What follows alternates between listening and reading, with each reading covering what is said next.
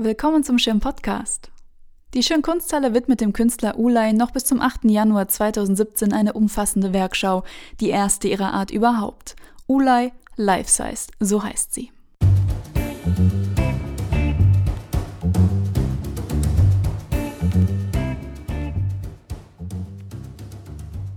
Wer bin ich?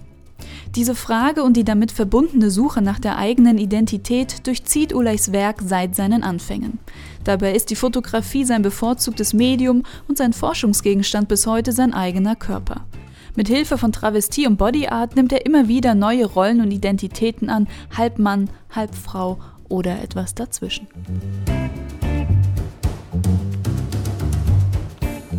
Ulay selbst bezeichnet sich selbstironisch als den bekanntesten unbekannten Künstler.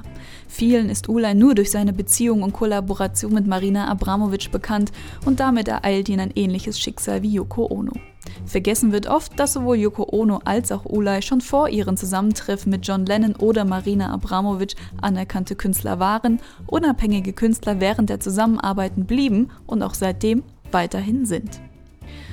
Ulay und MA gingen von 1976 bis 1988 sowohl privat als auch künstlerisch gemeinsame Wege. In ihren gemeinsamen Performances ergründete das Paar die Spannungen und Aggressionen zwischen Mann und Frau. Das Medium war auch hier stets der eigene Körper. Legendäre Performances waren unter anderem Breathing In, Breathing Out, Rest Energy, Light, Dark. Die Trennung wurde mit einem dreimonatigen Marsch über die chinesische Mauer zelebriert.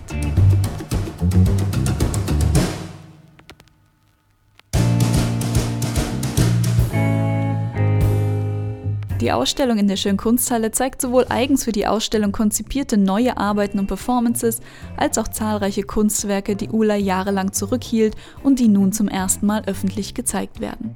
Im Vorfeld der Ausstellung hat der Kurator Matthias Ulrich Ulay in Ljubljana besucht.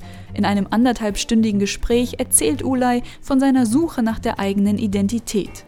Aus diesem Gespräch gibt es in diesem Podcast Ausschnitte zu hören. Ulay 1943 als Uwe Leisiepen in Solingen geboren, als Weise im Nachkriegsdeutschland, 1968 der Umzug nach Amsterdam. Die Fotografie hatte er zu diesem Zeitpunkt schon für sich entdeckt, Architektur- und Industriefotografie. 1969-70 schreibt er sich an den Kölner Werkstätten ein, um in die Kunstfotografie zu wechseln. Da die Akademie aber keine Fakultät für Fotografie hatte, wechselte er in freie Grafik und Malerei. Nach anderthalb Jahren verließ er die Schule und fotografierte weiter, wie er es auch zuvor schon getan hatte. Ulay lebte zu diesem Zeitpunkt bereits in Amsterdam, wo auch Polaroid International seinen Sitz hatte und dessen Consultant Photographer er wurde. Für ihn bedeutete das nahezu unlimitierten Zugang zu Kameras und vor allem zu den teuren Filmen. Ich habe von 70 bis 75 unglaublich viel mit Polaroid gearbeitet, aber nicht mit der Idee oder dem Ziel, dass ich Künstler bin und jemals die Sachen ausstellen möchte, weil die Sachen waren, die Fotos waren äußerst intim, nicht nur mich einbeziehend, selbst Autoporträts, Autopolaroids, Selbstporträts, äh, sondern auch viele andere Personen, sogenannte Marginale äh, Travestie, Transsexuelle, Obdachlose etc. etc. Und das wollte ich nicht zeigen. Das war einfach zu intim. Gezeigt wurden sie dann doch. Die Inhaberinnen der Galerie Serial überredeten Ulay, seine Polaroids zu zeigen. Die Ausstellung hieß Der Künstler ist anwesend. Die Reaktion des Besuch, der Besucher, der Rezipienten, das schöne Wort zu gebrauchen, war grauenhaft. Die Fotos insgesamt, da waren vielleicht 220 Fotos, viele von mir selber als Travestie, äh, in, in, Gender Crossing und so weiter und so fort. Und aber auch mit, äh, mit Transplantationen, mit Tattoos, mit Piercing und solche Geschichten. Und das damalige Kunstpublik war einfach nicht vorbereitet, um damit umzugehen. Das war äußerst unkomfortabel. Und so waren auch die Bemerkungen. Und die Bemerkungen, die haben mich, was ich vorher eigentlich wusste, die Bemerkungen, die haben mich eigentlich zu der Idee gebracht, ich mache nie mehr eine Ausstellung. Nicht für das Publikum. und werde auch nicht für das Publikum arbeiten. Du machst, du machst Kunst, du produzierst Kunst, mit welchen Medien auch, das ist gleich. Aber äh, du machst es natürlich, um zu kommunizieren, um auszustellen. Und dann habe ich gesagt, nee, nie mehr. Aber ab dem Moment gab es eine offizielle Einladung einer Galerie. Es waren ordentliche Galeristen. Äh, es gab auch Publikationen, die waren auch nicht sehr positiv. Und durch Umstände bin ich eigentlich zum Künstler geworden. Ich würde mich lieber in der Zeit von 70 bis 75 würde ich mich lieber nennen als individuellen Mythologen. Die Jahre von 1970 bis 75 waren für Ula Jahre des Experimentierens, Jahre des Suchens, vor allem nach der eigenen Identität. Eine Suche, die sich aus seiner eigenen Geschichte ergeben hat. Die erste Phase war wirklich Untersuchungsphase.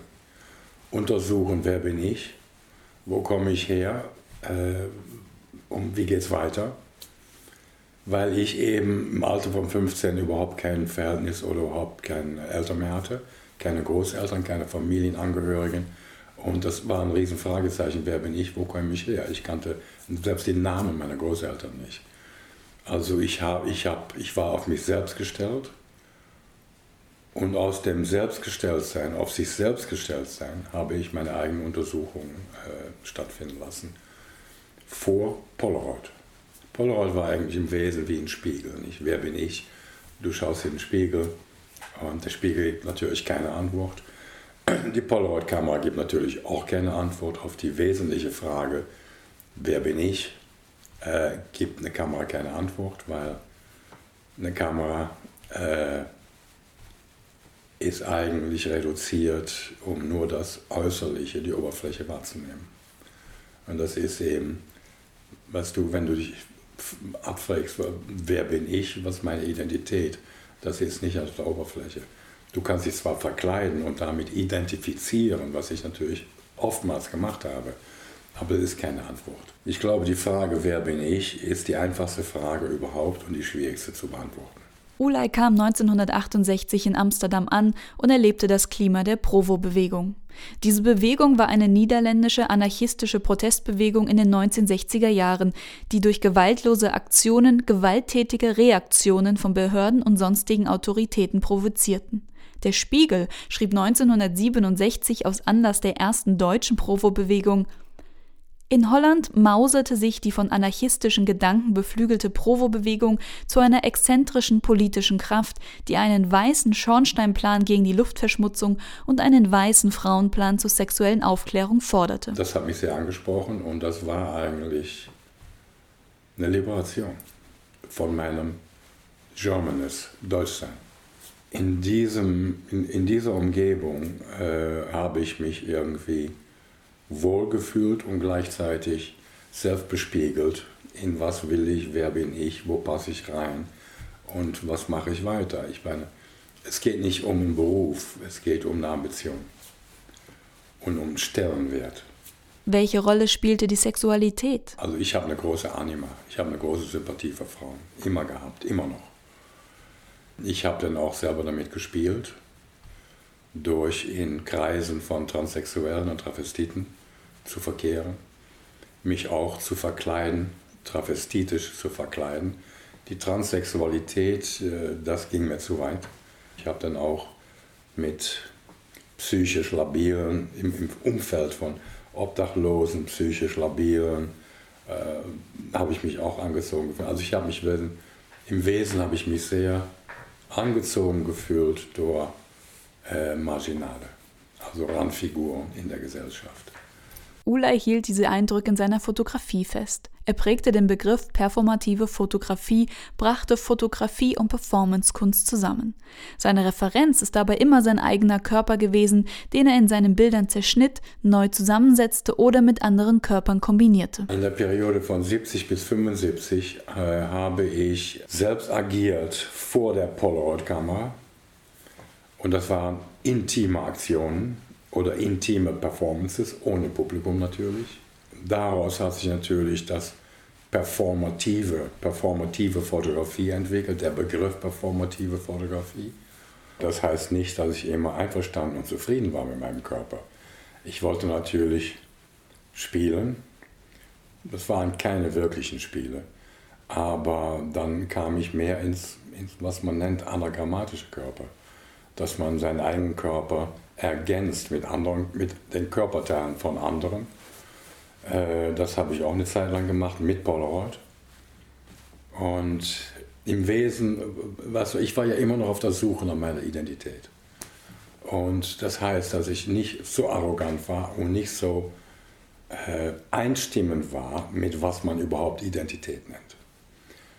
Identität ist wie ein kleines, ganz kleines äh, Segelboot auf dem Ozean mit dem Anker die Größe eines Tankers. Ich wollte eben aus, raus aus mir selber, mich irgendwie in einer Neufassung zurückfinden und dafür habe ich eben diese Experimente gemacht. Ne? Mitte der 70er Jahre kam dann die Hinwendung zum Publikum. Heraus aus der intimen Atmosphäre vor der Kamera, hinein in die klassische Performancekunst und hinein in die Kollaboration mit Marina Abramovic. In 75 habe ich bereits begriffen, dass tausende Polaroids in anderer Erscheinung, die können mir absolut keine, keine Antwort geben auf die Frage, wer bin ich? Identität. Das kann man ein Leben lang weitermachen, durchführen, durchziehen, durchexerzieren. Äh, ex, ex, äh. Aber die, die, diese Fotos geben dir keine Antwort auf wer du bist. Für die gemeinsamen Performances setzten Ulay und MA ein Manifesto auf. Art Vital, No Fixed Living Place, Permanent Movement, Direct Contact, Local Relation, Self-Selection, Passing Limitations, Taking Risks, Mobile Energy, No Rehearsal, No Predicted End, No Repetition. Das waren ähm, Konditionen oder Voraussetzungen, um uns vor allen Dingen in der Periode 76 bis 80, um uns an Essentielles zu halten. Ja. Äh, die Performances, die wir gemacht haben, gemeinsam, waren natürlich nicht wirklich geeignet, um zu proben. Waren auch nicht geeignet, um zu wiederholen. Weil es gab äh, Autoaggression etc. etc. Und das kann man nicht das, äh, fortwährend machen, das ist pathologisch. Ähm, aber aus der Strenge des Manifestos haben sich die Performances entwickelt, die auch sehr streng waren im Wesen, vollkommen äh, nackt. Ja?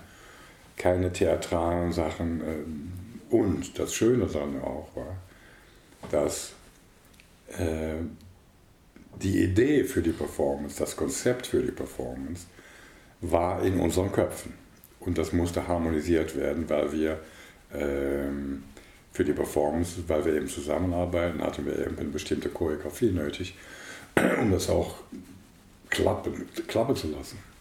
In den Jahren nach der Kollaboration mit Marina Abramovic widmete sich Ule wieder der Fotografie. Und ich fand einfach heraus, dass die, die, die, die, Geschichte der Fotografie, die analoge Geschichte der Fotografie oder die, Foto, die Geschichte der analogen Fotografie, die war damals, als ich dann wieder anfing, sag mal so 1990 rum, die war bereits 170 Jahre alt und ich war überhaupt nicht einverstanden mit, was da eigentlich alles erfasst wurde mit analogen Fotografie.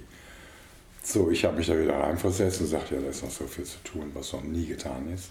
Ulay erweiterte seine Komfortzone, realisierte Projekte und fotografierte etwa bei den Aborigines, afroamerikanische Obdachlose in den USA oder Obdachlose in Amsterdam. Er reiste nach Syrien, Myanmar, Indien oder nach Westbank, Israel. Das ist eine Betroffenheit. Das ist einfach eine Betroffenheit, die mir sehr nahe liegt und wo ich mich wohl drin fühle, um mit, mit Menschen aus diesem betroffenen Moment um mit denen zusammenzuarbeiten und teilnehmen zu lassen an meiner kreativen Schöpfung, lassen wir sagen. Das habe ich immer noch und ich liebe die Menschen und das sind auch Menschen, die noch, die noch das Vermögen haben, um mit ihren Werten und Würdigkeit umzugehen. Auch sind es oft Menschen, die nicht beachtet werden, äh, oft, auch sind es oft Menschen, die nicht nur nicht beachtet werden, aber die auch äh, unter schwierigen Umständen leben, äh, politisiert, wirtschaftlich äh, benachteiligt, was dann auch. Ja, ich bin eben kein Studio-Atelierfotograf. Äh, ich ich habe nie in Solitud, in Einsamkeit oder Solitude gearbeitet. Äh, ich habe heute noch kein Atelier, ein Studio, das ist ein Büro im Wesen mit ein bisschen Archiv. Ich, ich, ich, ich, ich, ich, ich teile mein, meine Aufmerksamkeit an Menschen, die äh, nicht größenwahnsinnig sind. Seit einigen Jahren beschäftigt sich Ulay mit dem Thema Wasser. Es geht ihm vor allem um die große Problematik des schwindenden und privatisierten Wassers. Er richtete die Website earthwatercatalog.net ein und lud internationale Künstler ein, Beiträge zum Thema Wassern zu liefern. Ton, Text, Video oder Fotos. Diese Beiträge werden auf der Website präsentiert, die seit kurzem in neuer Frische erstrahlt. Bedingt durch Ulays Krebskrankheit musste das Projekt eine Zeit lang ruhen. Doch untätig war er selbst in dieser Zeit nicht. Seinen Kampf gegen den Krebs, den er 2014 besiegte, hielt er in dem Dokumentarfilm Project Cancer fest. Willst du aufhören jetzt? Was? Willst du aufhören jetzt? Ja, ja, ja. Ja? Ja, ist viel zu lang. Alter. Viel zu. Na, wir haben noch so viel zu bereden. Machen wir noch, noch, noch eine Serie. Wir machen eine Serie. nee,